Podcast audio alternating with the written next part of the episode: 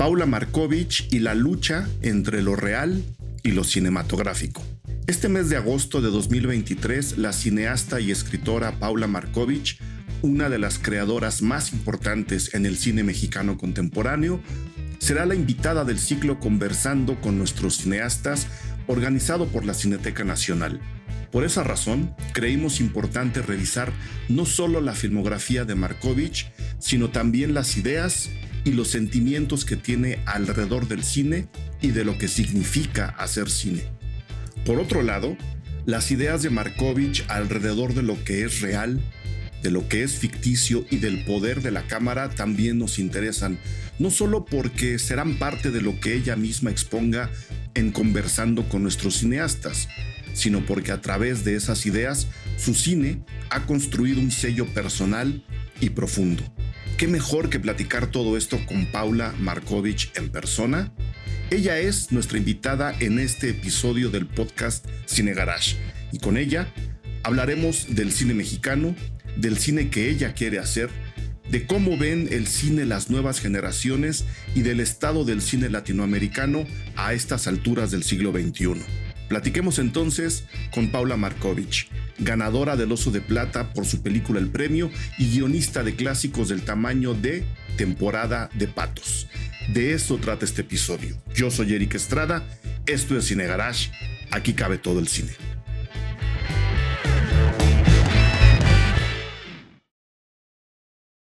Paula Markovich, me da muchísimo gusto. No sé si te acuerdas, tú y yo ya hemos platicado, no en el podcast, ya te había yo entrevistado un par de veces. Este, me gusta mucho tu trabajo y me gusta mucho que estés presente en el podcast eh, Cine Garage para hablar de tu cine, eh, ahora voy a tratar de llevar la conversación hasta allá, más allá de enlistar las películas, para hablar de lo que tú consideras cine, porque creo que, creo que lo que vas a exponer en el, en, el, en el libro y lo que se va a platicar en la cineteca a propósito de tus películas va a estar muy, muy interesante. Entonces, antes que nada, Paula, mil gracias por aceptar esta plática y bienvenida a los micrófonos Cine Garage. Bueno, muchísimas gracias a ti. Sí creo que me hemos platicado antes y buenísimo, me encanta la oportunidad de conversar aquí. muchas gracias por invitarme. No, no, al contrario. Pues este, vamos a darle por donde yo creo que hay que empezar, que es el premio, tu película, tu película eh, tu primera película, tu ópera prima, eh, porque creo que lo que está pretendiendo la Cineteca, lo que van a realizar en conversando con nuestros cineastas, es justo eso, revisar las ideas que había antes, las ideas que hay ahora. Eh, y a mí me gustaría que la gente tuviera en contexto una película tan interesante, tan cálida, tan propositiva como lo fue el, premio. No sé qué tan aburrida estés de hablar de esa película. Espero que no mucho porque te voy a preguntar lo obvio. Quiero que le cuentes a la gente cómo una historia tan de tu vida, pero al mismo tiempo que no es tan autobiográfica, acaba convirtiéndose en una película que si bien está contextualizada en un momento muy preciso de la historia, en particular de la historia argentina, acaba, acaba lanzando un discurso más que universal, ¿no? Prácticamente personal para la gente que la, que la pueda ver. Recuérdanos un poquito de lo que pasó con el premio eh, y cómo es que esa película alcanza a, a ser reconocida en un festival tan importante y que aquí en Cine queremos tanto como es el de Berlín, Paula. ¿Se puede todavía hablar del premio? Claro, por supuesto. De hecho, de hecho para mí tiene muchísima vigencia. Eh, justamente ayer se presentó la película en San Clemente ya la habíamos presentado allá hacía mucho, pero ahora hay un festival allá en la costa y fueron todos los niños que hoy son jóvenes, que hoy, los que eran los niños que hoy son jóvenes. Paulita Herzog es madre. bueno, este, fue muy emocionante. Eh, yo, ah, eh, es un lugar que para mí es muy expresivo e incluso te decía que, que, tiene mucha vigencia por varios motivos la película para mí. Por un, por un motivo porque, por muchos motivos, diría tres fundamentales.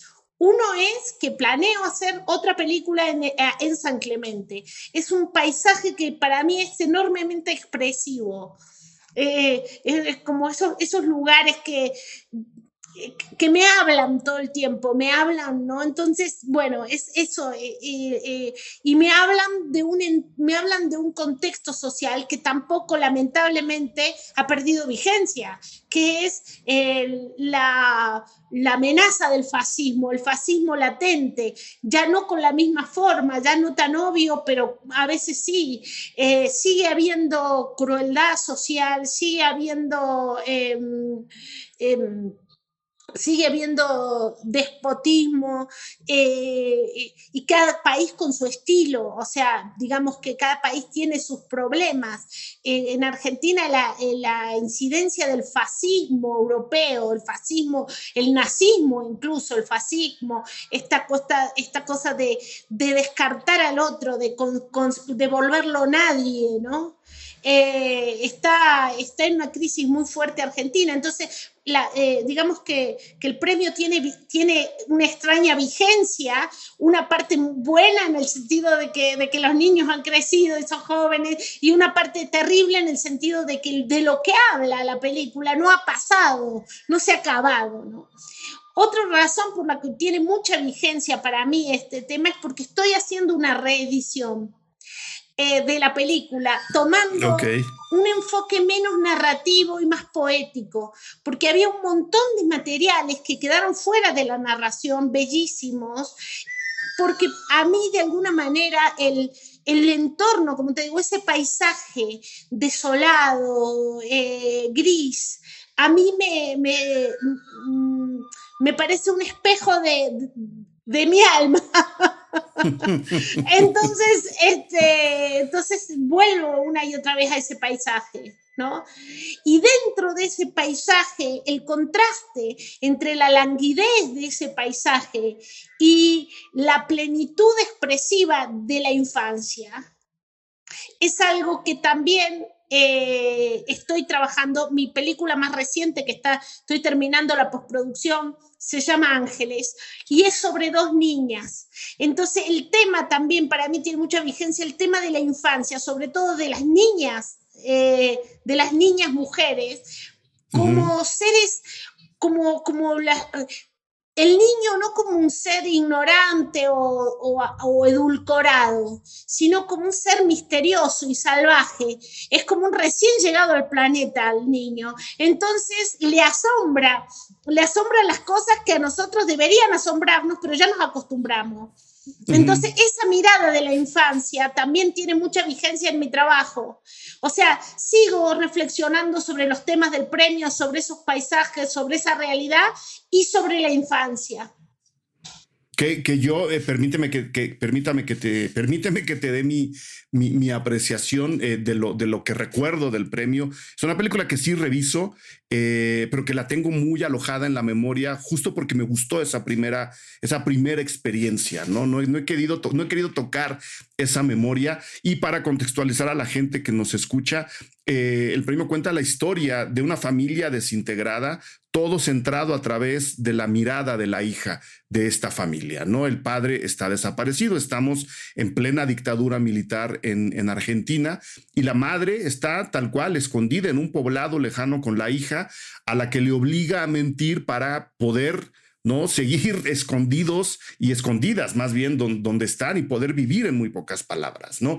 Y ahora que hablas de la mirada y, del, y de la idea de la infancia, un poco lo que, lo que pone eh, en peligro y en cuestión y en perspectiva sobre los peligros del nazismo, del fascismo, ¿no? De estas, estas políticas ultra radicales, completamente inhumanas, eh, y el propio bienestar de su familia es esa mirada infantil, esa mirada de yo soy nueva en este mundo, entiendo lo que mi madre me dice, pero no comprendo lo que ocurre alrededor. Y en medio de esa mirada infantil y de la tremenda situación en donde esta niña está ubicada, vienen todas las preguntas que la película lanza alrededor de lo que nos acabas de decir. Entonces, yo quería contextualizar a la gente sobre, sobre eso, pero ahora va una, una, una, pregunta extra, eh, Paula. Si no mal recuerdo, el premio... Eh, se presentó en, en, un par de festivales muy cercanos y en uno de ellos tenía una especie de añadido especialmente hacia el final en la, en la edición. Y ahora que me dices, la estoy reeditando porque necesito una versión más cercana a lo poético, digo, pues bueno, entonces más allá de que desafortunadamente el tema sigue vivo y la circunstancia que viven tus personajes está ahí, tanto en, el cono sur como en el resto del mundo, lo cual es una pena eh, gigantesca, ¿no? Que las derechas estén levantando la cara con tal descaro. Eh, eh, ¿Ha cambiado tu percepción del cine y por eso necesitas este acercamiento a lo poético o, o qué podemos esperar de esta nueva edición del premio, Paula? No, fíjate que estoy este, trabajando con una editora joven muy talentosa que se llama Dafne Macías. Eh, y estamos eh, eh, muy entusiasmadas. El tema de la reedición es que yo a veces siento que, digamos, en el teatro es diferente, en el teatro siempre va cambiando y es normal. En el cine hay una especie de costumbre a que un producto se cierre. Y yo creo que muchas veces en realidad lo que estoy haciendo no es una reedición del premio, estoy haciendo una obra nueva. Estoy haciendo una obra nueva inspirada en el premio. Ok. Eh, que, inclusive probablemente va a tener un nombre nuevo y se llama La Creciente. Y al mismo tiempo estoy trabajando, te digo, este, el tema de la infancia y el, el tema de la infancia como como, como una, no como víctimas, sino una infancia desenfadada, resuelta, eh, una infancia poderosa, que, nos, que, es donde está la esperanza, ¿no? Este, ese tema sigue muy vigente para mí, entonces estoy haciendo, al mismo tiempo que estoy no reeditando, sino haciendo otra obra inspirada en el premio, eh, al mismo tiempo estoy haciendo una nueva película enfocada en las niñas en dos niñas también, exactamente igual. Esta vez niñas que resisten a la miseria. O sea, no, eh, el, el, gran antagonista esta vez no es la dictadura, sino la miseria, el abandono, el olvido, la orfandad. Pero, eh, pero ellas son muy enérgicas resistiendo eso. Eh, luego también estoy en una, estoy como buscando algo que lo que estoy, le puse un nombre a, esta búsqueda, que es de colonizar la mirada. Siento que lamentablemente, a veces en Latinoamérica, eh, hacemos un cine que los europeos quieren ver de nosotros. Es decir, confirmamos la mirada que ellos tienen de nosotros, porque los festivales más importantes son europeos y ahí es donde se legitiman o no las películas. Entonces nosotros tendemos a confirmar una visión eh, eh, de seres sin singularidad un poquito, es decir, de personajes que solamente son su problema. Te pongo un ejemplo, no sé si hablamos del narco, si hablamos de, de si hablamos de, de, de, la trata, de la miseria y todo, los personajes parecen solamente víctimas, atravesados por esa circunstancia. Y, a mí, me, digamos, como, mi experiencia es que las circunstancias nos condicionan, nos moldean, pero no nos definen. Somos libres y somos salvajes. Entonces yo estoy buscando, y sobre todo creo que la alegría es revolucionaria. Siento que, por, por ejemplo, no entiendo cómo, por qué eh, el cine mexicano suele hacer un, ser un retrato tan, de seres tan tristes y siendo que es una sociedad alegre, explosivamente alegre, celebra con una ironía acerca de la muerte, acerca de la desgracia, es de una sabiduría, es una sociedad alegre. Entonces, este, siento que, estoy, estoy buscando en mis películas la, alegría, la, el desenfado, siento que, que la alegría es muy triunfante. La alegría se impone, la alegría gana. Eh, entonces, este, esa es la búsqueda en la que estoy en este momento en mis películas. Ok, y, sobre esa búsqueda y sobre el hecho de que estés armando esta, esta otra experiencia alrededor del premio con una editora muy joven, tiene que ver también un cambio generacional en cómo estamos haciendo el cine. Eh, déjame déjame eh, tratar de explicar puede ser que esta otra mirada sobre un material eh, alrededor del premio ayude también a, definir el, discurso, el mensaje de la película, alejándote tú un, poquito de eso, ¿no? Tener a una editora de otra generación trabajando contigo nos ayuda justo a decolonizar a este cine latinoamericano o son dos experimentos distintos porque lo de la decolonización me interesa mucho y ahora, y ahora quiero llevar la plática para allá. Eh, eh, ¿por qué buscar una editora precisamente más joven? Eh, antes, antes que hacerlo tú o trabajar con alguien con quien ya habías trabajado, no sé si ahí hay parte también de la nueva expresión alrededor del material, Paula. Fíjate que fue, o sea, no me propuse buscar una editora joven, sino que nos conocimos, Dafne y yo, nos identificamos mucho en muchas cosas, no solo en, en, su mirada joven, sino en muchas cosas. Y bueno, empezamos a trabajar con mucho entusiasmo y con mucho intercambio, que es algo muy, que me parece muy, muy poderoso en el arte, que también siento que estamos un poquito aislados los artistas, que es otro problema del capitalismo contemporáneo, que estamos aislados siendo que naturalmente el arte está siempre en diálogo, no solo una obra dialoga con las contemporáneas, sino que dialogamos con el pasado, con la historia del arte, ¿no? Entonces, este, en ese sentido, estoy muy entusiasmada con ese trabajo eh, y con esto, con una, con una perspectiva, como te digo, de intentar eh, mirarnos con, franqueza, no tratar de confirmar esa mirada un poco lacrimógena, doliente, eh, una mirada vencida. Eh, de seres anémicos muchas veces, ¿no?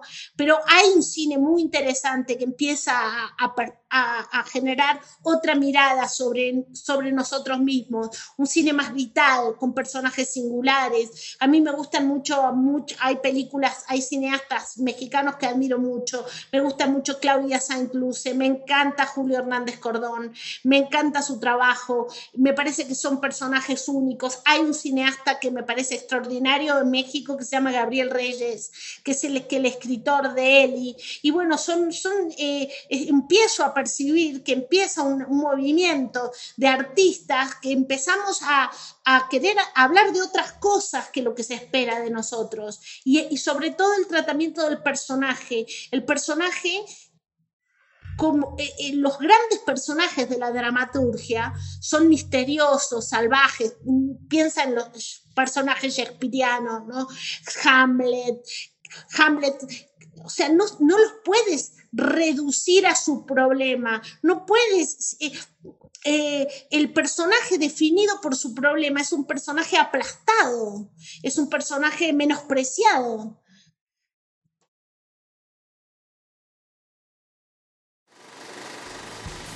Hola, ¿qué tal? Yo soy Eric Estrada, director editorial de Cine Garage, y vengo a invitarles a que se inscriban a nuestro perfil Patreon al hacerlo, ustedes aportarán una muy pequeña cantidad de dinero mes con mes y eso les dará acceso a una larga serie de críticas que ya tenemos ahí alojadas para ustedes, de muchas más que van a llegar dentro de muy poquito conforme los estrenos vayan ocurriendo en la cartelera y en las plataformas y además tendrán toda una larga serie de beneficios extras que guardamos y que vamos reuniendo para ustedes. Recuerden, la cantidad que ustedes aportan es mensual y eso les da acceso a todo el contenido que ya tenemos ahí y al que vamos a seguir generando.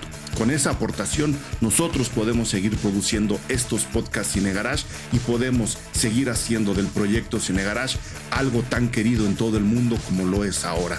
Justo por eso quiero aprovechar y agradecer de manera personal a Don Hact, a Alberto Barba Puebla, Jasón Huitrón Carrera, Aurora Ojeda, Francisco Retis, Inés Camacho Medina, Leonardo Alonso Godínez, Daniel Rodríguez Colín, Alejandra Palancares, Efraín, que son solo un pequeño grupo ya de la larga lista de nombres y de personas y de Patreons que tenemos en ese perfil. Recuerden, su aportación es mensual y con ello ustedes pueden leer todo el contenido que ya tenemos ahí, todo el que va a llegar, pero sobre todo se convierten en el soporte fundamental para que estos podcasts se sigan produciendo. Mil gracias. Inscríbanse en www.patreon.com diagonal cinegarage.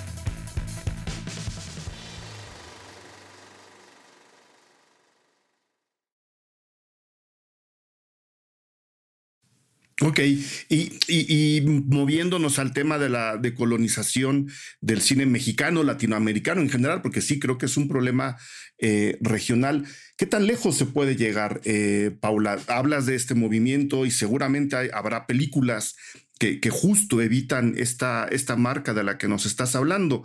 Pero luego no sé también qué tanto valor le tenemos que dar o le podemos dar o hay que darle a los festivales eh, europeos en, predominantemente, cuando de repente, con cierto descaro, déjame decirlo así, pueden decir, no, tu película no entra porque no se ve como una película mexicana, no se ve como una película argentina, ¿no? Nosotros el cine argentino creemos que se debe ver de esta forma sé que va más allá de la imagen, va, como dices tú, a través del tratamiento de los personajes, de cómo se les construye, de cómo se les deconstruye incluso. habrá que validarnos a nosotros mismos en este cine decolonizado que estás, del cual estás hablando y dejar de ver al occidente blanco europeo como lo tenemos visto hasta ahora tenemos que reforzar nuestra región contando nuestras historias desde nuestro, nuestro propio punto de vista y, qué tan factible es eso en un mundo tan cerrado como es el del cine universal, Paula. Es bien complicado. Fíjate que yo creo que es un buen momento para hacer un cambio. O sea, yo creo que, digamos, los conozco algunos programadores de, del, de los festivales, los conozco personalmente, personalmente incluso, son gente interesante, abierta, este, y, y algunas de las pelis que seleccionan me gustan mucho. Por supuesto. Pero pero no es universal. El gran problema es que sea lo único que hay, lo único que legitima. Lamentablemente los festivales más pequeños son festivales de segundo año. O sea, eh, repiten la programación de los festivales grandes en el segundo año. Es decir, hay una especie de cultura hegemónica y estructura de poder que no es muy divertida. El cine necesita diversión y para divertirnos tenemos que ver variedad, cosas diferentes. Estamos repitiendo una tras otra los mismos esquemas, las películas son igualitas unas a las otras. ¿Por qué es lo que nos van a aceptar? Bueno, yo creo que tanto los cineastas como los festivales tendríamos que empezar a, empezar a proponernos tener otro tipo de estructura, más variedad.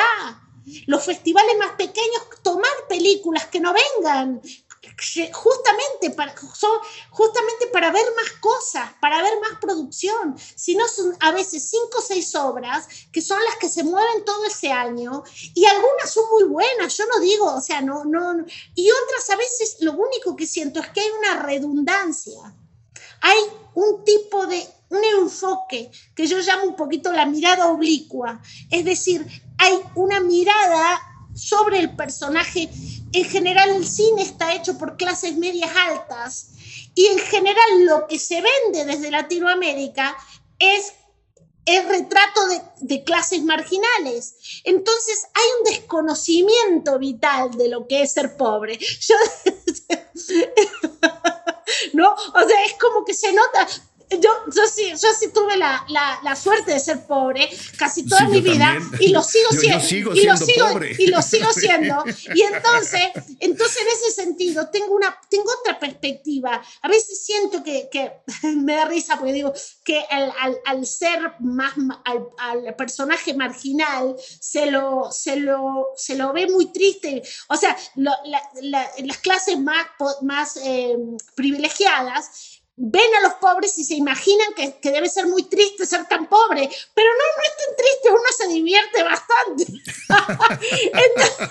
entonces, yo tengo una, una, una, hay una crítica de Boston que le gusta mucho mis películas y le puso un título que dice La marginalidad empoderada. Y yo digo, bueno, empoderada o poderosa, porque somos poderosos en el sentido de que estamos vivos. Esa es otra cosa que quiero tratar en esta obra nueva, eh, es el tema de que la alegría es revolucionaria porque es como que es gratis.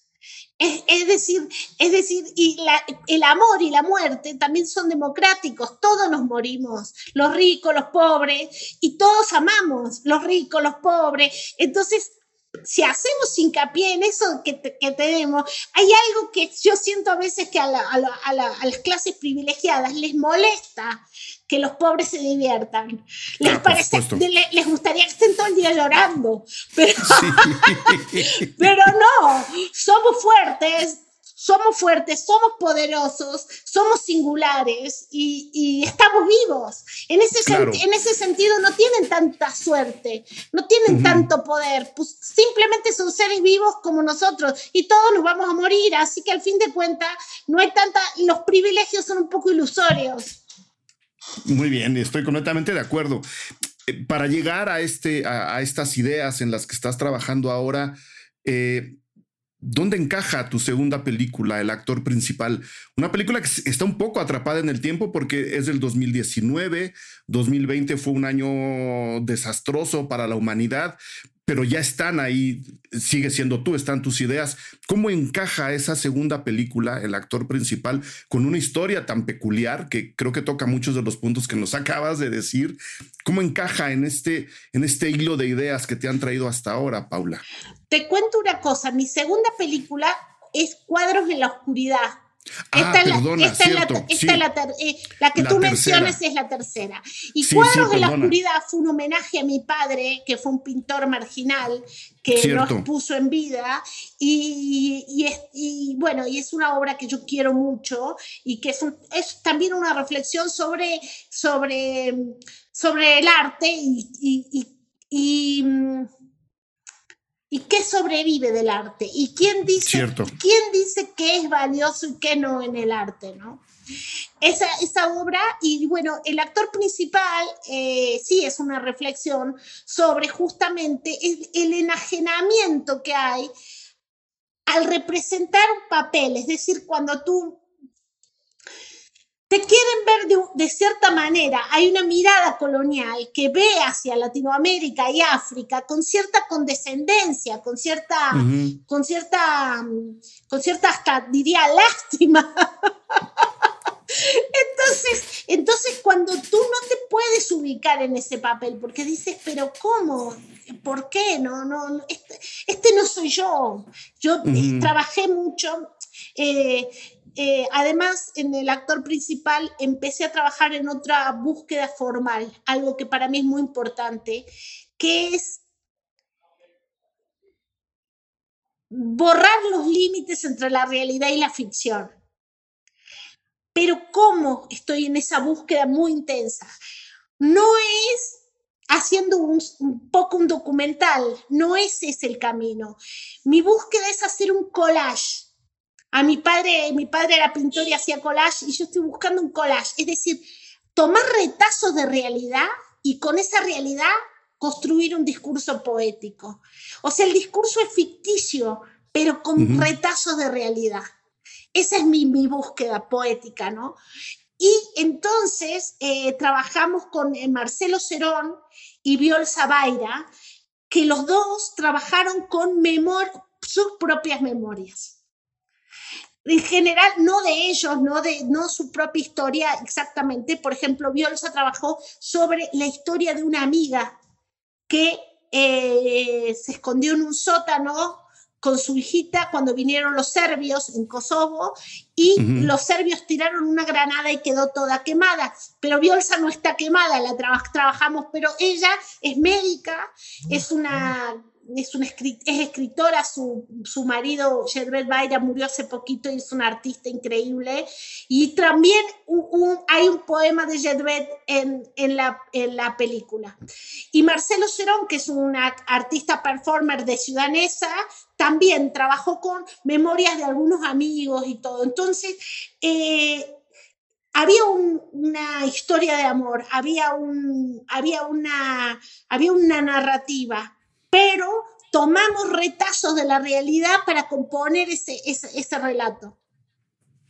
Muy bien, y, ese relato eh, nos tiene que hacer pensar como a, quienes lo vemos, ¿no? Que esas fronteras, eh, que, es, una, una, pregunta que, que, sí quería hacerte, nosotros que vemos la película tenemos que reconocer esas fronteras entre lo real y lo ficticio o tenemos que borrarlas o simplemente es parte de la experiencia el saber que estaban y ya no estuvieron. No sé cuál es la búsqueda ahí, Paula.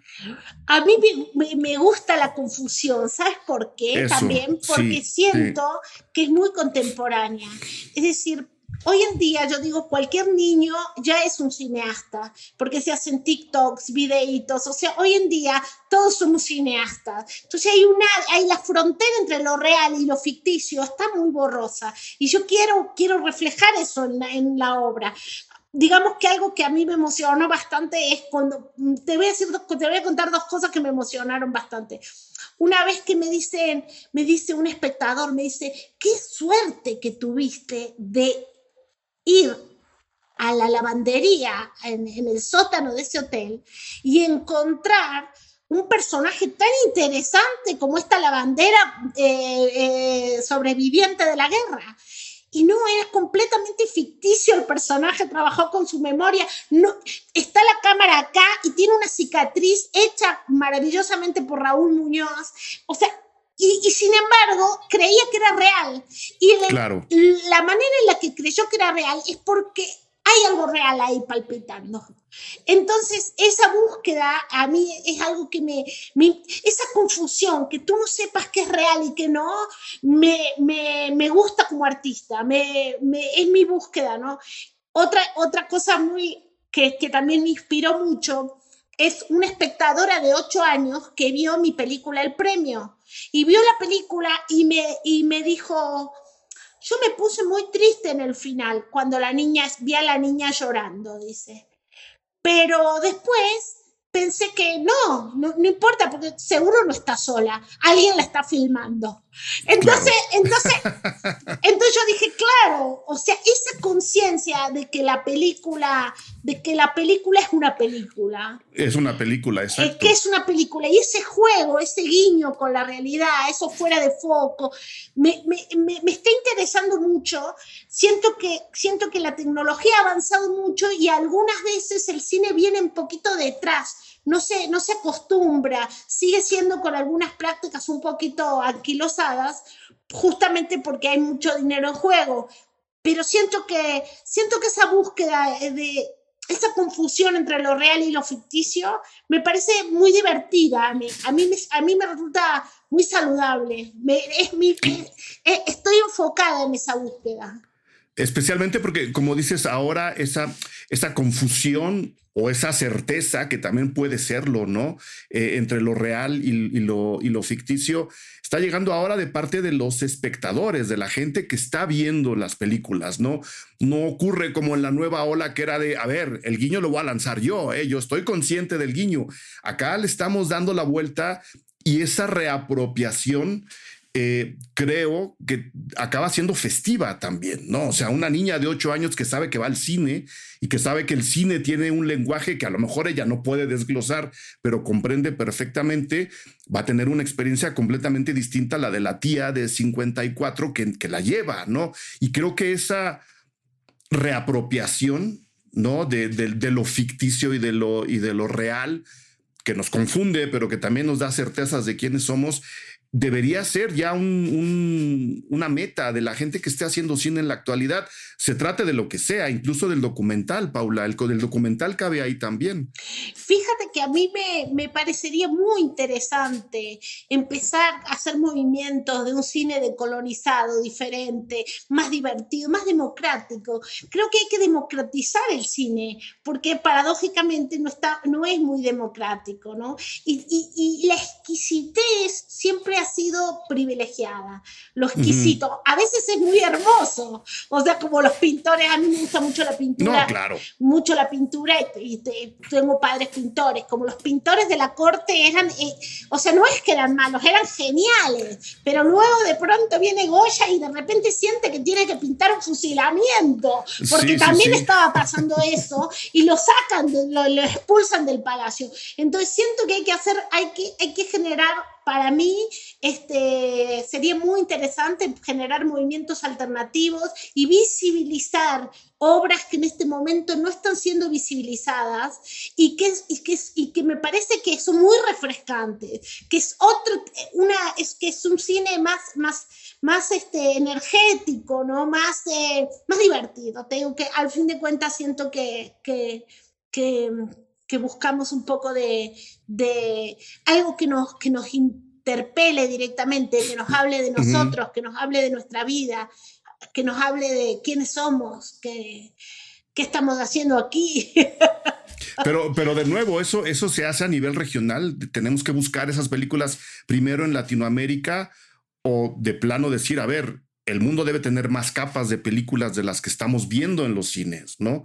Debe haber más. Hay que buscar primero en lo regional y luego ir hacia allá o tenemos ya que dejarnos ir por todas las cartas tengo la sensación de que estaría muy interesante. Ahorita con las plataformas se pueden hacer otro tipo de festivales. O sea, tengo la sensación de que estaría buenísimo que los festivales sean más, que, sería buenísimo que los festivales grandes generen más polémica y empiecen a seleccionar otro tipo de obras. Y también está buenísimo que nosotros como cineastas generemos también a otras plataformas, otros medios alternativos, porque es una legitimidad sinceramente dudosa la que dan hoy en día. Es una legitimidad dudosa porque, porque quieren ver un tipo de cosa específica y no otra. Entonces, eso genera una limitación. Hay, puede haber una obra maestra muy diferente que no sea asimilada y comprendida, ¿no?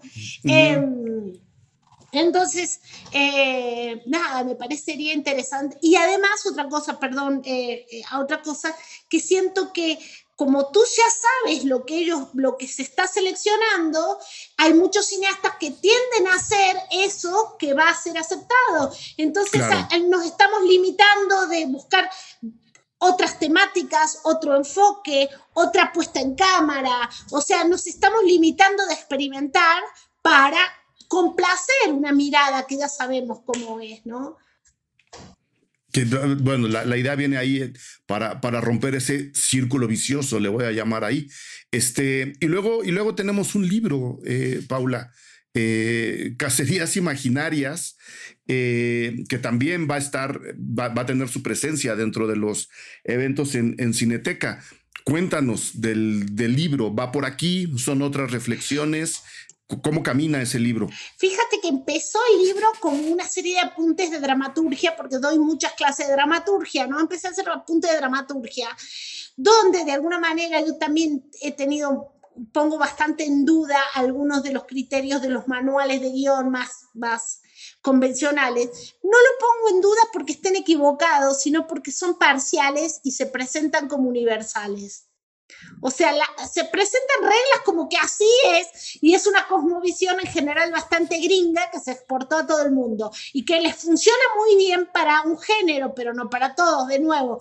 Claro. bueno, este, y entonces empecé con eso y luego me di cuenta que la única manera de encarar eh, eh, con, más honestidad eh, la reflexión teórica era de alguna manera partir de mi experiencia personal. Entonces es un poco una biografía artística y una reflexión sobre el cine y la dramaturgia. Y bueno, es un libro que editó la, escuela, es cine, la escuela de, Regada, y que editó Fabián Hoffman, que con mucho cariño este, propuso ese libro. Y, bueno, este... Eh, ese es el, ese es el, ese es el libro que vamos a presentar. Y, a mí me gustaría que la, que la gente se acercara al libro porque eh, del, lado de la crítica, ¿no? Luego, luego se dice, bueno, ¿y qué leo? ¿No? Está la teoría y, hay que leer a los grandes clásicos. Y yo siempre propongo, mira, si a ti te gusta el cine, primero hay que leer de todo y hay que ver de todo, ¿no? Si te gusta el cine como espectador, pero también tienes que acercarte a propuestas como la de tu propio libro, Paula. Sea, lo que quiero decir es que no necesariamente tienes que estudiar cine o quieres profesionalizarte en el cine para entender la, la dramaturgia como, como, como la estás planteando aquí a través de cacerías imaginarias, sino que creo que acercarse a, estos, a estas propuestas y a, a libros como este también te puede expandir el horizonte como un simple espectador de cine, que creo que también nos hace falta, ¿no? Tú decías, muchas veces se hacen películas para complacer la mirada que ya está establecida desde afuera. Creo que también los, los, los, que vemos cine, a veces nos atoramos y creemos que solo hay una manera de ver cine, cuando en realidad a la misma película la puedes ver de distintas formas. Y creo que un libro como el tuyo podría ayudarle a un espectador común y corriente a decir, ahora me voy a fijar en estas cosas y voy a dejar de ver estas otras. No sé si me equivoco, Paula, o estás de acuerdo. Espero que sí. Yo, yo siempre, eso, o sea, yo siempre trato de, de, que siento que en lo que todos los humanos nos entendemos, no importa si somos cineastas, no, es en lo sensible. Cuando hablamos de una historia de las pulsiones básicas humanas, de lo que sentimos, de que estamos tristes, enojados, enamorados, eh, desesperados, todas esas esas, todas esas pulsiones las, las entiende, todo, todo el mundo las entiende. Entonces yo siempre trato en mi obra de remitirme a las pulsiones básicas, de confesarme, confesar lo que siento. Y siento que si soy honesta y digo lo que siento, cualquier humano me va a entender, porque estamos hechos de alguna manera de los mismos, de los mismos, eh, de los mismos ingredientes mezclados de manera distinta. Claro. Pues bueno, es, Paula, no sé si quieras agregar algo. Eh, ah, no, tenía una pregunta final porque esto, esto se platicó mucho. Tuve, tuve la oportunidad de estar en el Talents Guadalajara justo este año. Eh, de lado, dimos ahí un, taller sobre, sobre crítica y los chicos y las chicas que estaban ahí eh, seleccionados para el Talents tenían en realidad una, una pregunta que ahora creo que es pertinente hacerte a ti, nada más para conocer tu opinión sobre, sobre si nosotros también a la hora de recoger o querer recoger otras miradas, en particular del cine latinoamericano, desde el lado de la crítica, desde el lado de la prensa, si quieres también, hemos llegado también a ser condescendientes. Eh, con algunas películas, con algunas miradas que probablemente no estén o no puedan llenar esta hambre que tú estás diciendo ahora, ¿no? Nuevas miradas, nuevas historias, que no sean complacientes con lo de afuera. ¿Cómo debemos voltear a ver al cine latinoamericano? Sería mi pregunta, eh, Paula, porque en primera, la cartelera mexicana lo desconoce de una manera tajante y cruel, casi no hay espacios para esas películas. Y luego las películas que llegan, decían los chicos, y lo platicamos muy profundamente, los chicos y las chicas, a veces llegan películas que uno dice, bueno, quizás les estamos, quizás sí somos de repente muy condescendientes con lo que llega a la cartelera y habrá que buscar en otros lados. ¿Cómo tenemos que ver eh, al, cine, al cine latinoamericano? Paula, ¿hay que darles ventaja o no hay que darnos ventaja? ¿Cómo se le mide? ¿Cómo, se, cómo, cómo, cómo rescatar esas miradas y esas historias? Fíjate que lo que yo creo es que lo que falta es un poco de democracia. Hay un poder hegemónico que pareciera ser indiscutible. De hecho, hubo otras épocas donde los críticos tenían polémica, es decir, había un crítico que le gustaba una película y otro crítico que no. Es normal, es, arte. ¿Cómo puede ser que nos guste a todos lo mismo?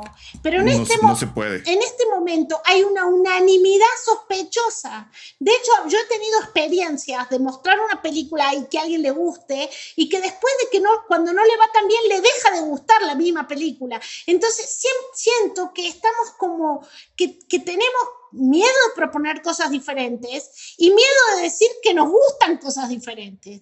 Estamos no, hay un miedo. Creo que lo que tenemos que hacer, porque yo he hablado con colegas, con otros artistas, y me dicen como así por lo bajo, estoy de acuerdo contigo, esto no nos va más, no podemos estar más, pero Claro, y yo los comprendo. Está tu propia carrera en juego en el sentido de que, de que, de, que está en riesgo que, que, no te quieran aceptar más. Si uno, si uno dice lo que piensa, si uno hace películas distintas, puede ser que uno quede fuera. Pero yo pienso que si nos aliamos y si estamos un poquito con, con, más fortaleza y si estamos aliados los cineastas, vamos a hacer vamos a ser más leales con nosotros mismos y vamos a hacer obras que seguramente a mí me, me, gustaría incentivar en la crítica, más que, más que una crítica que, que ponga el dedo para arriba y el dedo para abajo, una crítica que ponga en relación. Porque la crítica, es decir, una crítica que, que, que, que eche luz sobre el diálogo, o sea, que diga, esta obra tiene un diálogo con esta otra, más que, más que, más que decir si es buena o mala, porque ¿quién, ¿quién puede decir qué es bueno, qué es malo? Vamos viendo. Pues no. Entonces, y también que se pueda propiciar la discusión, es decir, que, que un crítica pueda decir, a mí esa película no me gustó y que otro diga, a mí me encantó y que no por eso, o sea, eh, la unanimidad es sospechosa en el arte. Necesitamos, necesitamos un, ambiente, un ambiente más diverso y democrático, con, con, manifestaciones artísticas más extrañas, más... Y, y, más humano también. Celebrar, yo, hay algo que para mí es muy importante y por eso como maestra lo puedo hacer, celebrar la creación, celebrar la obra, celebrar eh, los nuevos artistas y los viejos artistas también que siguen trabajando, celebrar la creación, celebrarlo, celebrar que, que existe la obra, porque la omisión también es muy peligrosa en el arte. Entonces, bueno, tú tuve como la, la, gran felicidad de trabajar en, mi última, en mi película más reciente, con dos niñas increíbles. O sea, eh, y con un actor también muy increíble, pero las dos niñas que viven en un barrio marginal y que hicieron una actuación increíble, maravillosa, ¿no? Entonces, estoy muy contenta y quiero celebrar Claro, no, no, y, parte de esa celebración, solo déjame agregar, eh, debe ser también la inclusión de matices, porque si bien la unanimidad es sospechosa en todos los sentidos, eh, creo que la radicalidad también nos debería de alertar, ¿no? A mí me gustó esta película, alguien dirá, a mí no, pero si no hay nada en medio, tampoco estamos ganando nada, ¿no? O sea, e, esos puntos encontrados necesitan empezar a intercambiar también líneas y mensajes para no quedarse en el yo sí y yo no, sino que todo lo que está en medio nos ayude a platicar de nosotros a través de las películas que estamos viendo. Yo, yo lo, lo, propongo así, ¿no? Como, como un resto de, del comentario, eh, Paula. Y pues nada, agradecerte de nuevo la, la, plática, desearte, desearte mucha suerte con todo lo que va a pasar en la, en la Cineteca. No sé si quieras agregar algo más. Creo que, creo que la invitación a celebrar las obras y, y a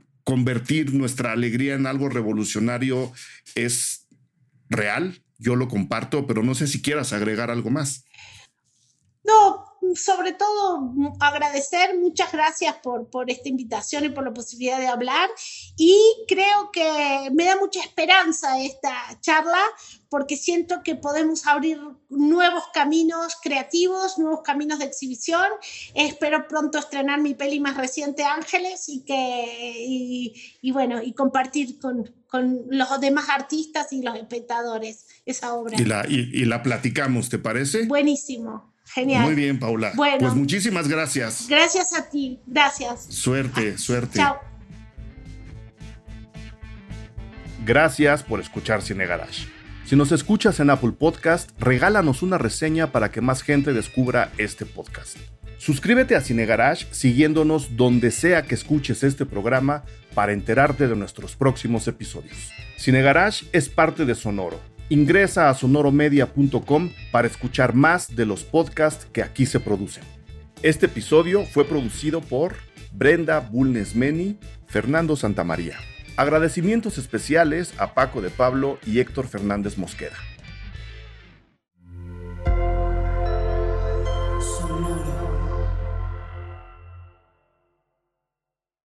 Hola. Bienvenidos al grupo de autoayuda de dibujo. Mi nombre es Iván Mallorquín. Y yo soy Raúl Pardo. Este es un podcast de y para gente creativa, si dibujas, si diseñas, si haces arte, sin importar si ya trabajas en una profesión creativa o si apenas estás comenzando. Aquí encontrarás consejos útiles y sin pretensiones que te ayudarán a navegar mejor estas aguas y a navegarlas con buena compañía. El grupo de autoayuda de dibujo está disponible en cualquier plataforma en donde escuches tus podcasts.